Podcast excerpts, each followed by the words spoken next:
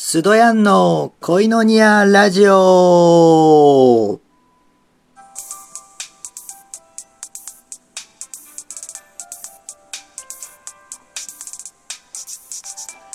ハレルヤ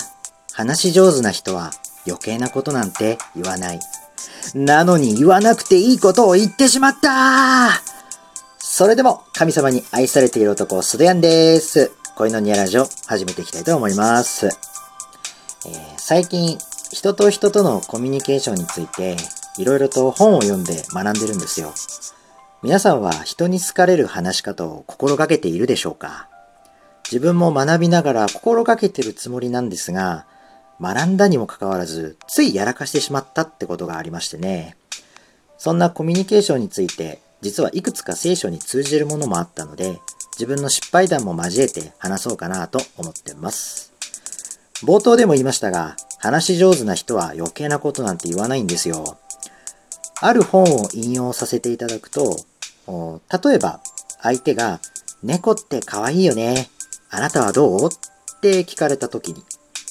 猫飼ってないからわからないけど、あなたが言うんだったら可愛いんだろうねって言うんです。つまり自分が猫に興味がなかったり嫌いだったとしても相手の感情に寄り添う言葉を発するということなんだそうです。ポイントは何でも正直に言えばいいというわけではないということです。なるほどなぁと、やっぱり何を話すにしても相手を配慮する姿勢が大切だなと改めて思いましたね。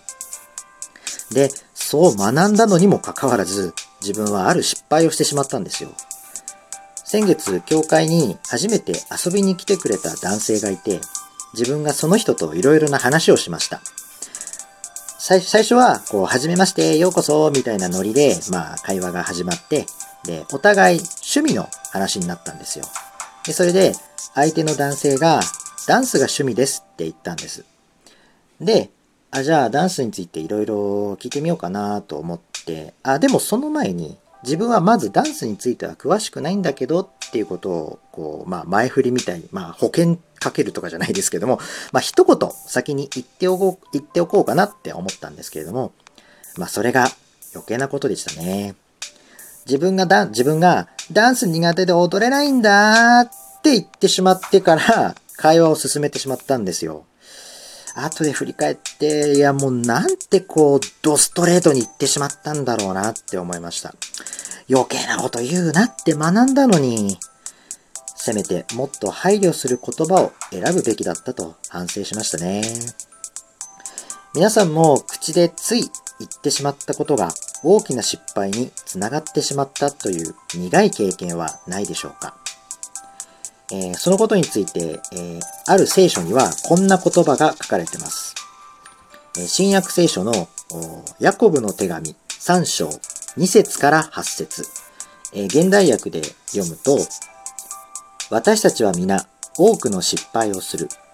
もし言葉の上で失敗しない人がいたら、あらゆる点で自分を制御できる立派な人である。馬を漁そうと思ったら、その口に靴口口輪をかければ馬全体を引き回すことができる。また、船の場合も船体が大きくても風が吹きまくる時にも小さな舵一つで操舵者の思いのままに動かすことができる。同様に人間の舌は小さなものだが使い方を誤ると大きな害を与えることがある。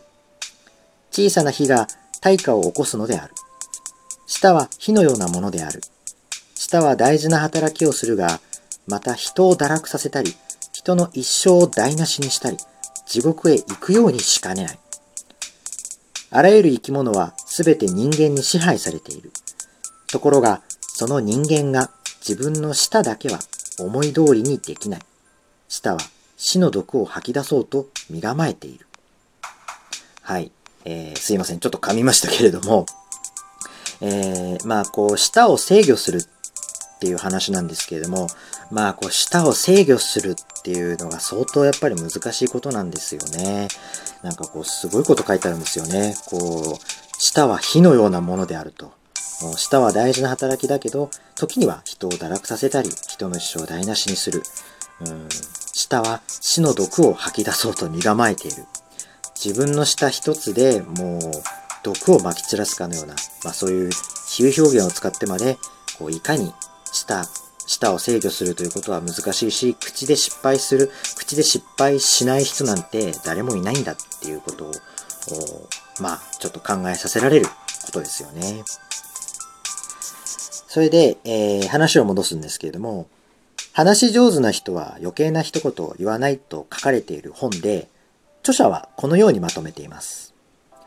口は悪いけど、いい人だっているという声を聞きますが、私に言わせれば、口の悪い人でいい人はいません。口から出るということは、その人が頭の中で考えているから出るのです。愛ある人の口からは愛ある言葉が、意地の悪い人からは意地の悪い言葉が出てきます。どんなに正しく本当のことでも必要のない場面でむやみに相手を傷つけないようにしましょう。だそうです。言われてみればまあそうだと思いますよね。聖書でも実はこういう言葉があります。また長いんですけれども、マタイによる福音書12章34節と35節また、えー、37節あるんですけれども、えー、こちらも現代訳でお読みしますと、えー、34節途中から読みます、えー、口は心に溢れてくることを話します。良い人は良い心から良いことを語り、悪い人は悪い心から悪いことを語ります。37節には、人は誰でも自分の言葉によって正しいとされるか、罪に定められるかが決まるからです。はい。という言葉があるんですね。またもう一つ、どういったものが人を怪我し、傷つけるのかということについて、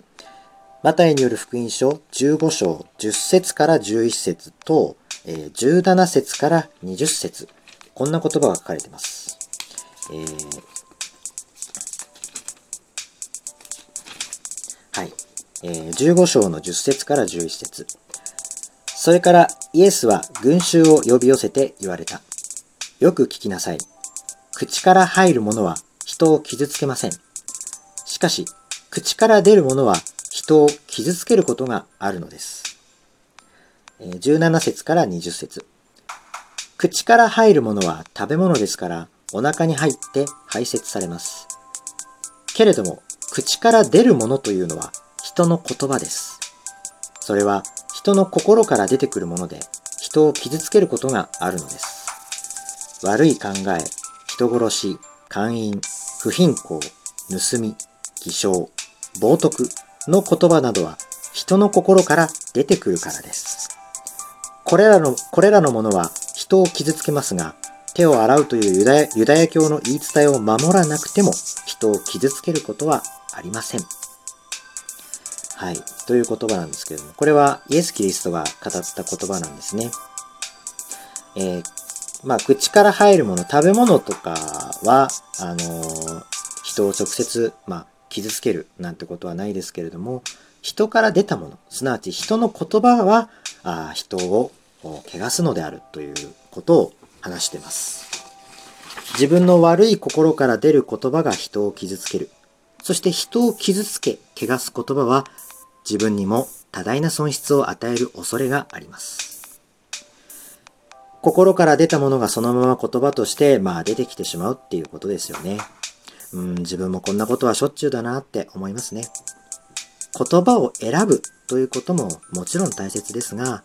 その前に自分の心の状態がどうであるか、日々チェックする必要があるのではないでしょうか。はい。えー、ということで、まあ今日はね、ちょっとそういうコミュニケーションについてのちょっと本を読んでたら、あまあいろいろと聖書に通じるものもあったなと思って、まあちょっと今日はコミュニケーションについて、まあまた言葉について、えー、ちょっと考えてみました。はい。えー、最後まで聞いてくださってありがとうございます。えー、今日は、えー、ここまでにしたいと思います。えー、今日を通して、えー、また、あ私たちのこう、語ること、一つ一つ、また誰かと話すときにも、まあ、これらのことを人を考慮しながら、あ魅力あふれる人物へと成長していきたいですね。はい。それではここで締めたいと思います。あなたは愛されるために生まれた人です。それではまた次回お会いしましょう。シャローム